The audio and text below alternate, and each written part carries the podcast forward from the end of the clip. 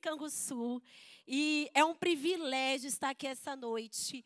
Deus é bom, Deus é maravilhoso. E hoje nós iniciamos mais uma série poderosa.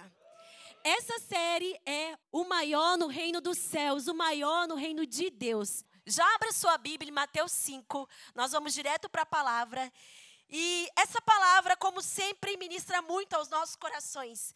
Eu creio que assim como eu, cada pastor pode falar, meu coração está aqui, gente, agitado. Obrigado, Espírito Santo, eu estou aqui processando, Deus é bom.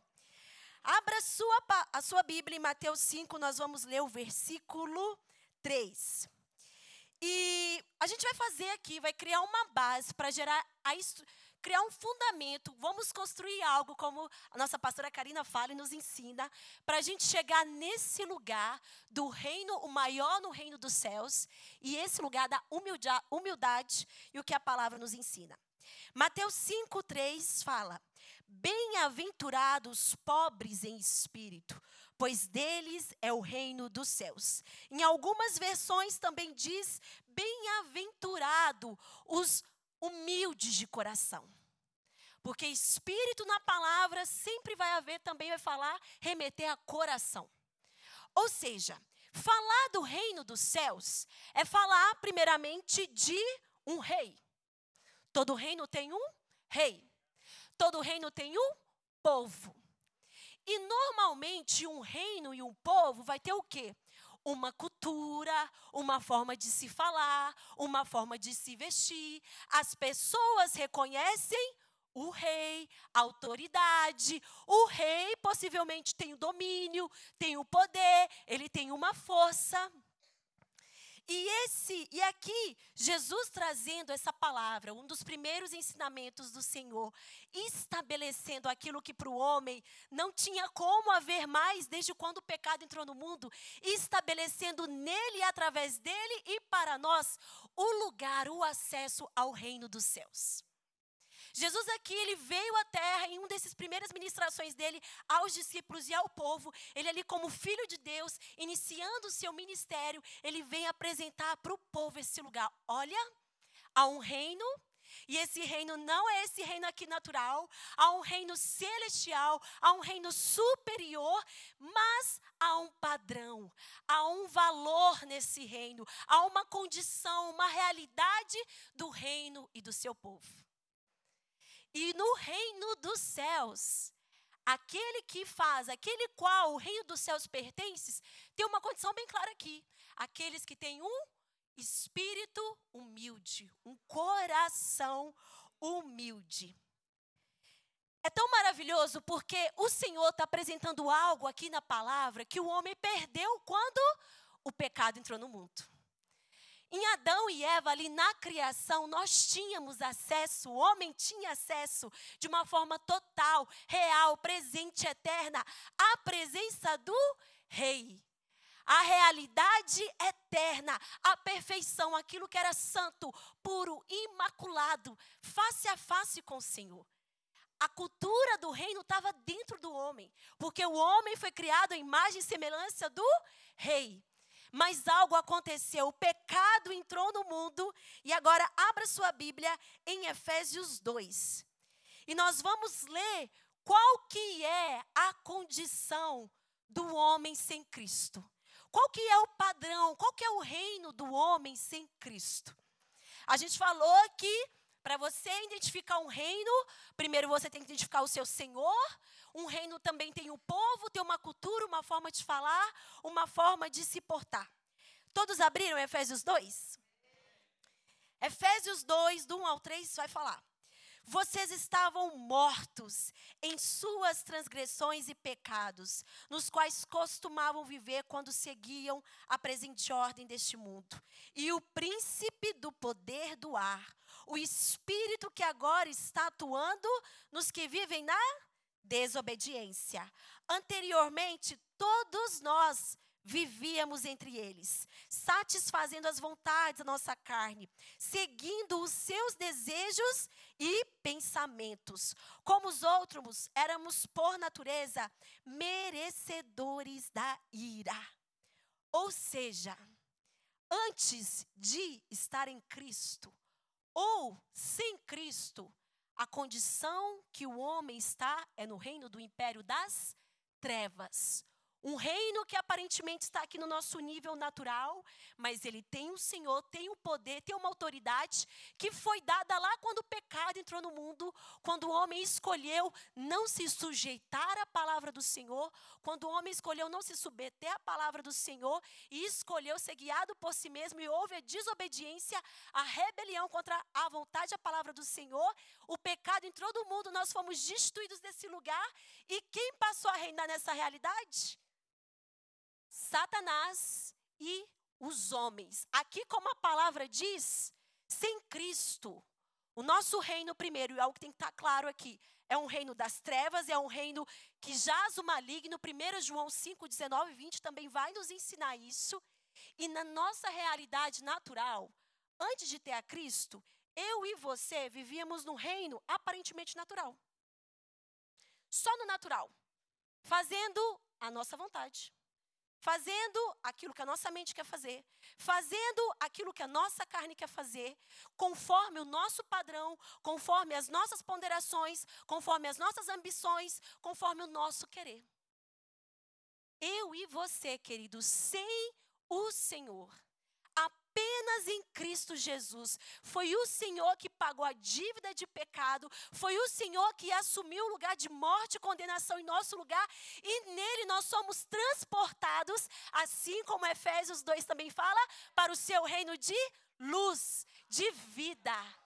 O reino de verdade, o reino do qual nós pertencemos e fomos criados para. Abre sua Bíblia agora em Romanos 14. Nós vamos ler Romanos 14, versículo 17, apenas um versículo, mas precisa estar em nós, todos nós, com um dia de igreja, com 20 anos de igreja, precisa estar em nós a essência clara, a revelação do nosso espírito da verdade da palavra. Do que a palavra diz que é o reino dele. Todos abriram Romanos 14, 17? Pois o reino de Deus não é comida nem bebida, mas justiça, paz e alegria no espírito. Aleluia! Justiça por quê? Porque ele é o rei dos seis, senhor dos senhores, ele é o justo juiz, porque nele nós fomos justificados. A dívida do pecado, a dívida da morte foi tomada e levada pelo seu sangue, e hoje eu e você temos acesso à presença do rei, temos acesso ao reino sem condenação, sem culpa, não porque nós somos bons, não porque nós merecemos merecemos, mas porque Ele é o justo juiz. Ele nos justificou. O reino de Deus é o reino de paz. Paz por quê? Porque havia entre nós uma inimizade, um muro de inimizade entre nós e o Senhor. Por mais que nós queríamos nos, nos relacionar com Deus, nós não conseguíamos de nós mesmos. Havia culpa, havia o pecado, a condenação, havia um, mundo de, um muro de separação. Mas em Cristo, nele, esse muro foi quebrado. E hoje nós temos a plenitude de vida. A nossa paz excede todo entendimento e guarda nosso coração. A minha paz e a sua paz não é condicionada a uma circunstância. É condicionado a quem ele é alegria. O reino de Deus, o reino dos céus é alegria.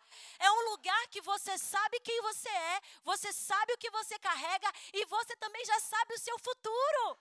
Você pode todas as coisas, você já tem todas as coisas.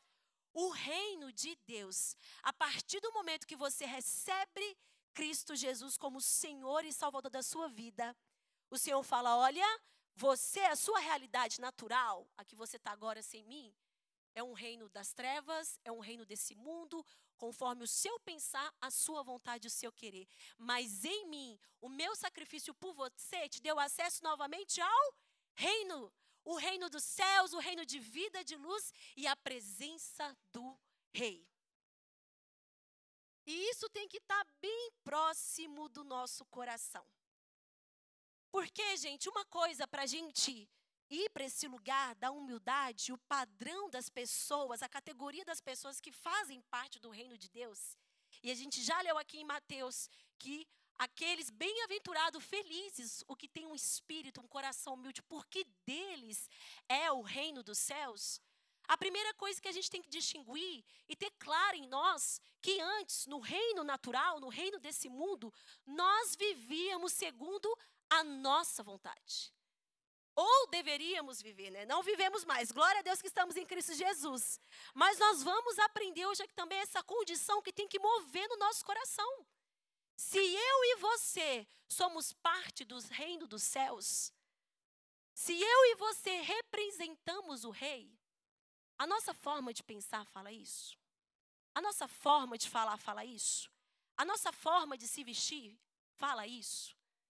A forma como a gente conduz a nossa vida demonstra o padrão desse reino. A forma como a gente se porta. Porque se eu e você fazemos parte agora, foi nos dado direito, foi pago um preço. O reino é superior, o reino é sobrenatural. Você foi feito para o reino.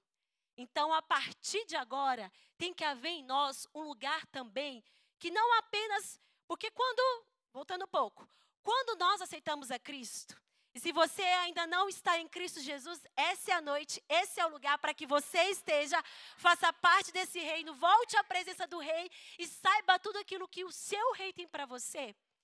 Mas quando nós entramos no reino de Deus, o que acontece?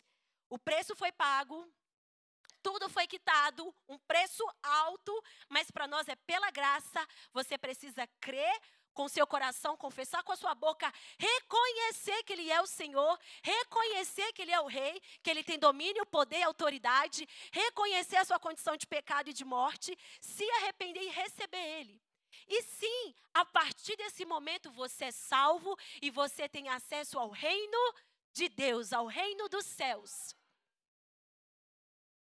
Mas, para que você, cada vez mais, viva a realidade desse reino, e agora a gente vai para Efésios. Vamos para Efésios 4. Precisa haver em mim e em você uma condição. Assim, e é a condição que a palavra de Deus, Jesus, estava ensinando os seus discípulos em Mateus 5,3. Efésios 4, versículo de 22, fala assim: Quanto à antiga maneira de viver, vocês foram ensinados a despir-se do velho homem, que se corrompem por desejos enganosos, a serem renovados no modo de pensar e a revestir-se do homem criado para ser semelhante a Deus em justiça, em santidade e provenientes da verdade. Para eu e você sermos o homem e a mulher, sermos o filho e a filha que Deus pagou o preço, abriu o caminho, fez a ponte, estabeleceu a reconciliação e o direito para a gente viver no padrão do reino, acesso ao rei e desfrutando tudo aquilo que o rei e o reino tem para nós, precisa haver um se despir de nós mesmos. Precisa haver um, e aí a palavra se despir, na sua essência, da origem, ali no dicionário, é retirar a roupagem, é retirar aquilo que te cobre, é abandonar, é largar. Ou seja, e aqui o apóstolo está ensinando essa carta para a igreja. E nesse lugar ele fala: olha, para você receber de fato e cada vez mais se tornar aquilo que o Senhor tem para você, sendo como Ele é, semelhante a Deus em justiça, você precisa se despir do velho homem. Você precisa se despir da sua antiga maneira de pensar. Você precisa se despir dos costumes, do padrão, da vida que você tinha quando você era guiado no reino natural, no reino de homens, no reino desse mundo. Você precisa se despir do seu eu. Se despir também é falar de si esvaziar, de se humilhar. Quantas vezes nós estamos aqui na igreja, entramos no reino, temos o passaporte celestial, sabe? Opa, eu vou para o céu, salvação está paga, está tudo ok, glória a Jesus. Mas nós não vivemos um padrão da realidade do reino. Quantas vezes nós estamos nesse lugar de ouvir a palavra de Deus ano após ano, dias após dia, mas espera aí, as pessoas veem o reino na sua vida, na sua casa, no que você é.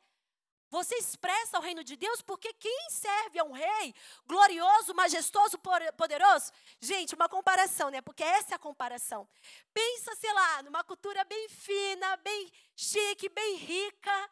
Você sabe que aquela pessoa veio daquele lugar, não é? Imagina aí, fala, poxa, acho que essa pessoa veio desse lugar.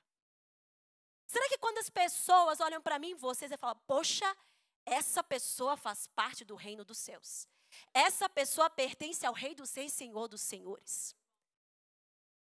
Quantas das vezes nós estamos na igreja, mas em vez da gente se despir, se humilhar, se esvaziar, nós vivemos na igreja, nós vivemos até no reino de Deus, sabendo que nós temos direito ao reino dos céus, mas cheios da nossa realidade passada cheios do nosso eu, cheios do nosso orgulho, cheios do nosso ego, cheios da centralidade, o domínio, o governo do rei, é um lugar que você se submete ao governo e à liderança do rei. É o lugar que agora você reconhece que sim, você reconhece que ele é o rei, ele é o Senhor, ele tem poder e autoridade, e nele também você recebe proteção, você recebe provisão, você recebe toda a glória do reino. Mas tem que haver um lugar de se sujeitar.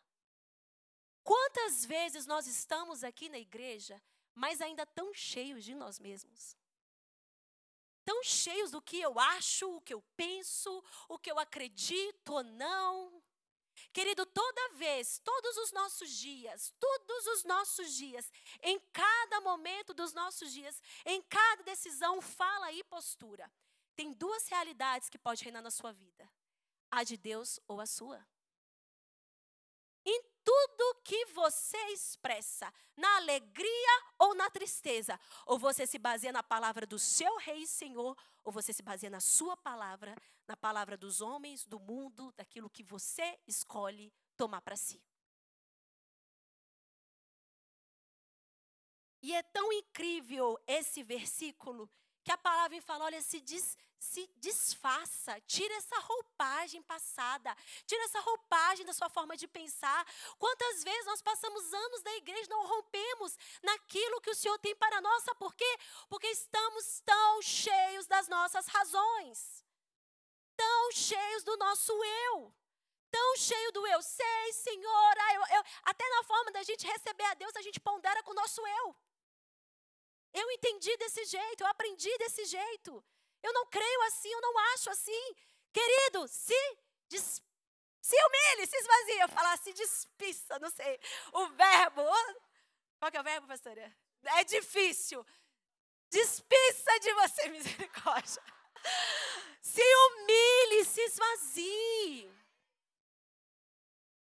E o nosso maior padrão de humilhação. E aquele que estabeleceu, nos apresentou, estabeleceu, nos dá acesso ao reino é quem? Jesus. Abra sua Bíblia em Filipenses 2.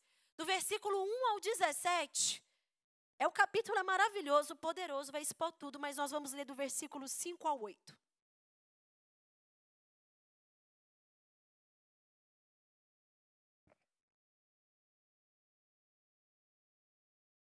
Versículos 5 ao 8, todos abriram? Abra a palavra de Deus, leia a palavra de Deus. Isso que gera transformação e vida.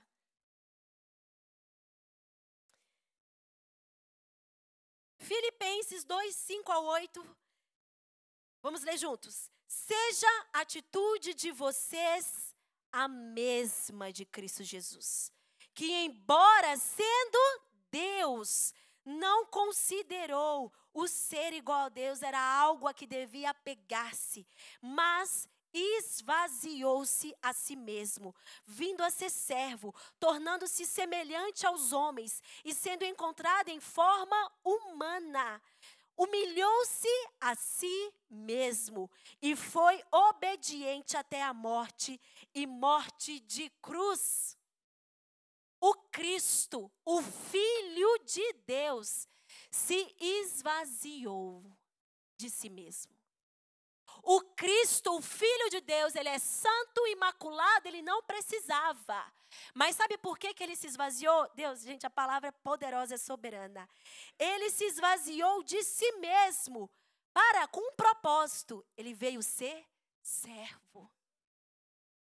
Ele se esvaziou de si mesmo primeiro para honrar a vontade do seu Pai, Senhor e Rei. E aqui nós estamos falando do sino Deus triuno, Deus Pai, Deus Filho, Deus Espírito Santo, mas o Filho Santo, poderoso, ele se esvaziou, se humilhou para cumprir a vontade do seu Pai através da sua obediência, obediência total e de morte, ele deu acesso a que eu e você não éramos dignos.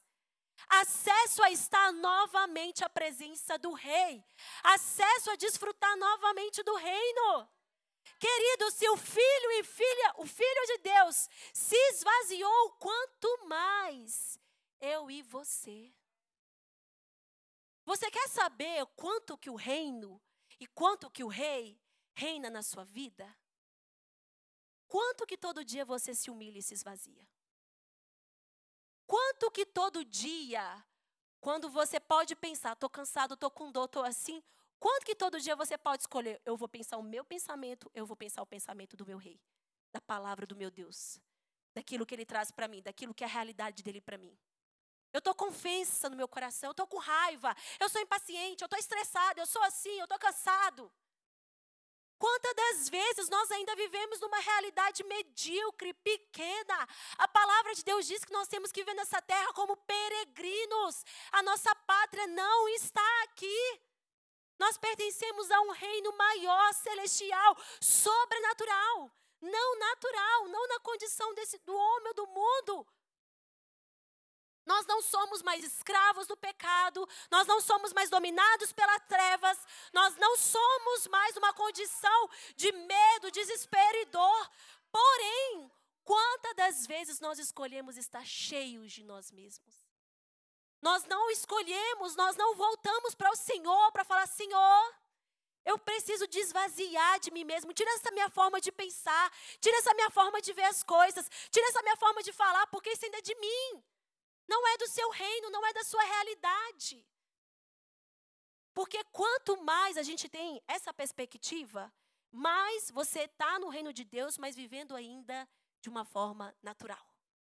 Sem desfrutar aquilo que de fato o rei e o reino têm para ti.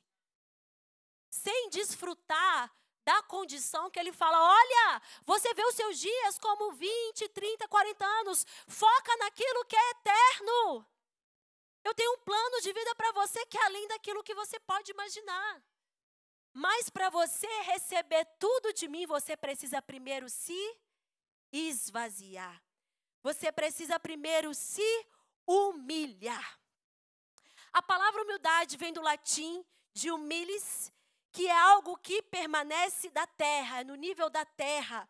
É algo que não se eleva, e também, segundo o dicionário, a qualidade é uma virtude caracterizada pela consciência das próprias limitações e, ao lugar, é uma virtude, uma qualidade de reverência, de submissão, de sujeição, principalmente a autoridades. Quanto que do seu dia, diariamente, você, sendo filho de Deus, fazendo parte do reino, quanto que a cultura e a realidade do reino crescem em você diariamente. Se a gente quer saber isso, algo que o Espírito Santo, Espírito Santo ministrou no meu coração, foi quanto você se esvazia. O quanto você se esvazia, se humilha, mais a cultura do reino, a cultura do rei, mais Cristo pode ser formado em você, em nós. Humildade é reverenciar, é se sujeitar, não é como alguns acham e vem um conceito errôneo, muitas das vezes, de algo ensinado por Igreja Católica Romana que é pobreza, que é falta. Não. É um condicionamento do coração. E olha o que a palavra diz. Abre sua Bíblia em Provérbios 15, 33. Estão recebendo algo, gente, essa noite? Muito silêncio, né? Amém. É você falando, amém, Senhor, é isso falando em nós conosco. Provérbios 15, 33.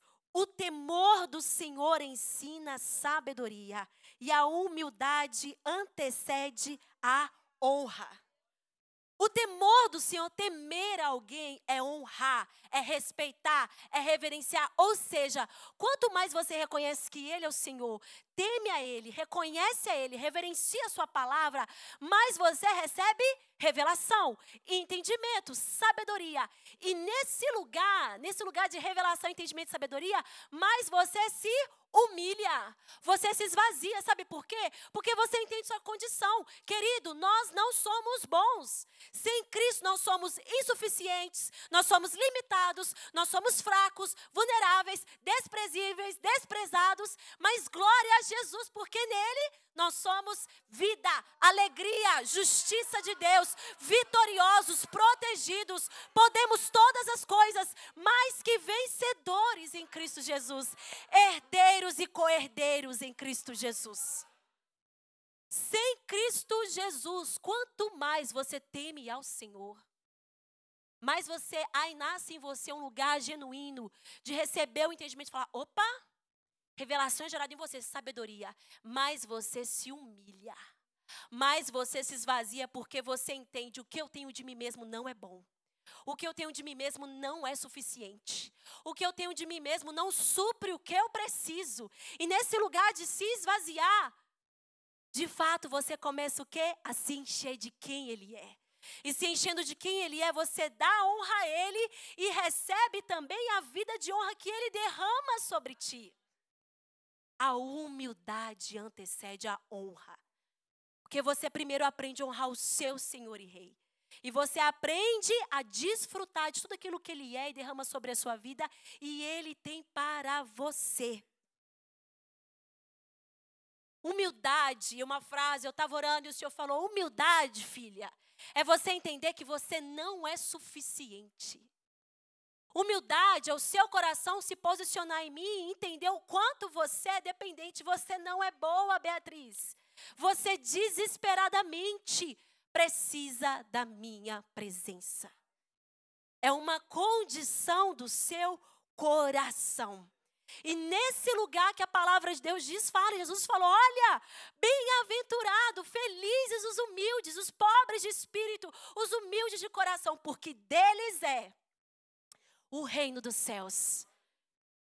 Por quê? Porque eles entenderam e se esvaziaram tanto de si mesmo que não há espaço para medo, não há espaço para insegurança, não há espaço para incredulidade, não há espaço para intimidação, não há espaço para qualquer coisa que nos impede de viver a vontade de Deus para nós. Porque nós nos enchemos da palavra, porque nós nos enchemos do Espírito, porque primeiro antes eu me esvaziei. Eu me esvaziei da minha forma de pensar egoísta, mesquinha. E algo que a gente precisa também ter claro. E eu vou trazer duas facetas. O que nos impede de estar neste lugar, de nos esvaziarmos? Abra sua Bíblia agora em Provérbios, ainda em Provérbios, Provérbios 18. Nós vamos ler dois versículos direto e a gente vai responder essa pergunta. Provérbios 18, versículo 12. Provérbios 18, versículo 12. É isso. Provérbios 18, versículo 12. A arrogância precede a destruição. A humildade precede a honra. Agora vai para Provérbios 29 e 23. Passei algumas páginas. 29 e 23. Eu vou ler, eu vou ler essa, essa versão aqui. A soberba, o orgulho do homem, o abaterá, o humilhará. Mas a humildade de espírito, um, coração humilde, obete, obet, obtém honra. Melhor, obtém honra. Sabe o que impede eu e você, todos os dias, de nos esvaziarmos, de nos humilharmos? A nossa arrogância o nosso orgulho, a nossa prepotência, a nossa insuficiência. Porque até para receber a palavra do Senhor você pondera. Você fala, será que é verdade? Ao meu ver, gente, a gente quer condicionar a palavra do Criador Todo-Poderoso na nossa razão. A gente quer colocar algo que é sublime, maior, superior, na nossa condição inferior, quebrada e caída. Nesse lugar, a gente fica numa vida não como filho e filha de Deus, vivendo para o rei, para o seu reino. A gente fica nessa condição, nós temos acesso ao reino, mas como Efésios falou, vestindo trapos de imundície. Por quê? Porque a gente quer carregar. Ah, eu estou doente, eu vou ficar na cama mesmo. Eu estou fraca, eu estou cansada. Eu, eu mereço ficar aqui. O que, que a palavra do seu rei diz? Submete o seu eu, a sua suficiência, insuficiência à palavra do seu Deus. A palavra de Deus diz: Eu sou curado, eu posso todas as coisas, eu não aceito esse lugar no meu corpo. Eu creio em milagres, o meu Deus é o Deus de milagre, é o Deus da vida, que ressuscita. Quantas vezes a palavra diz, crê somente você não crê, porque você fala, será? Tudo que não é submetido à palavra do, do Senhor, da palavra, do Rei, é porque você escolhe ver a sua palavra. É porque você escolhe ver o seu querer. É porque você não escolhe se sujeitar, se submeter, se humilhar, se esvaziar de si mesmo para receber a palavra de Deus. Porque ao seu ver, a sua percepção, o que você acha, o que você sente, o que você pensa é o que vale mais. Ainda é o que rege a sua vida. Você está no reino, mas você ainda de fato não reconhece o rei.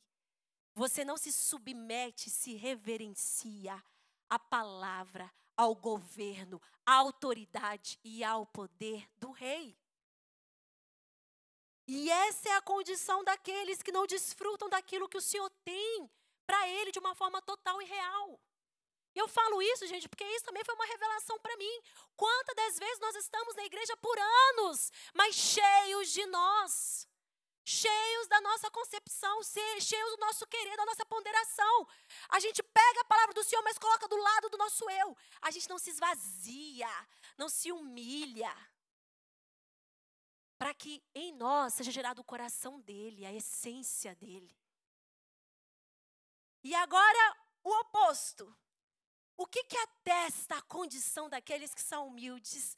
Tem um coração humilde, e é nesse lugar que eu creio que eu e você recebemos a palavra, estamos sendo alinhados e vamos continuar avançando nesse lugar, como filhos e filhas do rei, pertencentes ao reino. Abra sua Bíblia em Mateus 22. O que vai atestar então a condição de um coração humilde que se rendeu ao rei, que se humilhou, que se esvaziou, que se despiu daquilo que é antigo, daquilo que é velho, daquilo que é de si mesmo. Mateus 22, versículo 37. Respondeu Jesus: Ame o Senhor, o seu Deus, de todo o seu coração, de toda a sua alma e de todo o seu entendimento. Este é o primeiro e o maior mandamento. E o segundo é semelhante a ele: ame o seu próximo como a si mesmo. Aqui, Jesus estabeleceu o maior mandamento, ele ainda está ensinando, ele está ensinando sobre o reino, apresentando o reino, apresentando os valores do reino para os discípulos e para o povo. E aqui na Bíblia tem a palavra, o destaque é a palavra amor. Na nossa língua portuguesa e em outras línguas também, a palavra amor, ela é pobremente definida apenas com um lugar. E normalmente o amor que a gente seguia é esse amor de ah, te amo, vem me abraçar, já estou feliz com você, deixa eu abraçar, deixa eu fazer algo. Esse amor que é guiado pelas nossas emoções. Na palavra de Deus, tanto no Velho, mas principalmente no Novo Testamento, a raiz da palavra tem três significados. A palavra amor vem de um amor eros, que é um amor de carne, um amor assim dizer, homem e mulher, relacionamento, paixão, aquelas coisas tudo melodrama que a gente vê, nada é real. Esse amor, só assim, ó. O amor filéu, ou filos, e aí tem a palavra grega certinha, gente, vou falar. E é um amor mais familiar, do convívio, da, daquela questão da família, amizade, rotina. E tem o amor ágape. O amor ágape, na essência da palavra grego, é o amor que vem de um lugar de primeira coisa, respeito, reverência, submissão, servidão e sacrifício. Quando o Senhor falou para você amar Ele, não foi com seu amor, querido, cheio de ah, sentimento, emoções. Hoje o Senhor fez um milagre, vou te amar. Não, amanhã, ah, hoje eu não creio. Então, ah, vou viver meu, meu, minha vida do jeito que eu quero, da maneira que eu... Não! O Senhor falou: ama a mim com toda a sua sujeição, reverência, submissão, servidão e sacrifício. E sabe o que é maravilhoso que a palavra diz? Quando e 1 João 1, 9 a 1, 19 fala que nós só podemos amar porque ele nos amou primeiro. Para você amar o Senhor, primeiro você tem que receber o amor dele. Só quando você se esvazia e reconhece que você precisa de um amor sem ele, você é uma pessoa caída, desprezada, não vale nada nesse mundo para nada e para ninguém. No final do dia, nada é suficiente para você, só o amor dele. Quando você se humilha, de fato você consegue receber o amor dele e aí recebendo o amor dele, porque primeiro você se humilhou e se esvaziou, que você consegue amar ele. Olha isso, gente. É a suficiência dele em nós. Não a nossa suficiência achando que nós fazemos alguma coisa pelo Senhor. Não! É porque ele te amou que você pode amar ele. E sabe que é incrível nesse versículo? O segundo mandamento poderia ser assim: Ame ao Senhor teu Deus de todo o teu coração, de todo entendimento, e ame a si mesmo. Não, querido. Sabe por quê? Porque quando você se esvazia para receber o amor dele, você recebe tudo o que você precisa. Você é amado. Você só pode amar ele porque primeiro você é amado por ele. Porque você recebeu o amor, o selo, a suficiência, a alegria. Você é completo, você é pleno. Essa é uma convicção no seu espírito, na sua identidade. E aí, nesse lugar, você pode amar Deus. E nesse lugar, você vive o quê? O ágape. Senhor, agora eu vou te reverenciar. Vou reverenciar o meu irmão. Vou amar o meu irmão com serviço, com entrega, com sacrifício. Porque eu sei o que eu sou. Eu sei o que eu tenho, eu sei a qual reino eu pertenço. Essa é a realidade que o Senhor deseja que eu e você tenhamos. Uma condição de um coração humilde, porque de fato você se esvaziou. E Cristo, o Cristo, Filho Altíssimo, Rei dos Reis, Senhor dos Senhores, tem espaço para ser gerado em ti cada vez mais. E nesse lugar, sendo amado por Ele, você consegue amar a Ele. Querido, não se engane, de nós mesmos não tem nada bom. Bom é apenas um. Você só ama Cristo, sabe por quê? Porque Ele te encheu com o amor dEle. Porque Ele derrama verdade, revelação, Ele supre aquilo que você não pode suprir. E nessa condição Ele fala o quê? Agora que você me ama, ame ao seu próximo como a si mesmo. O amor que você é amado por mim, agora você vai viver esse amor representando quem eu sou. Até que o meu reino volte novamente, até que você de fato esteja nesse reino de glória e de luz.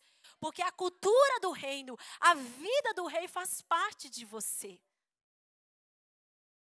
E é nessa condição que nós vivemos. Nós não servimos, e quantas vezes nós servimos nosso irmão, ou achamos que amamos nosso irmão, na medida só do da alma, né? Sendo que o Senhor falou: olha, se você não se esvaziar de si mesmo, você nem recebe do meu amor e você nem sabe amar. E amar, mais uma vez aqui, não é o amor que você dá. Gente, tudo é alinhado no espiritual. O amor que Deus derrama é o amor no espírito, é o ágape, é o amor de quem Deus é sobre nós. E nesse lugar, o emocional se alinha, o natural se alinha. Se nós estamos no amor do Espírito, eu vou conseguir te amar assim no emocional. Eu vou conseguir te amar se você está sorrindo para mim ou não. Eu vou conseguir te abraçar querendo ou não. Vou sim.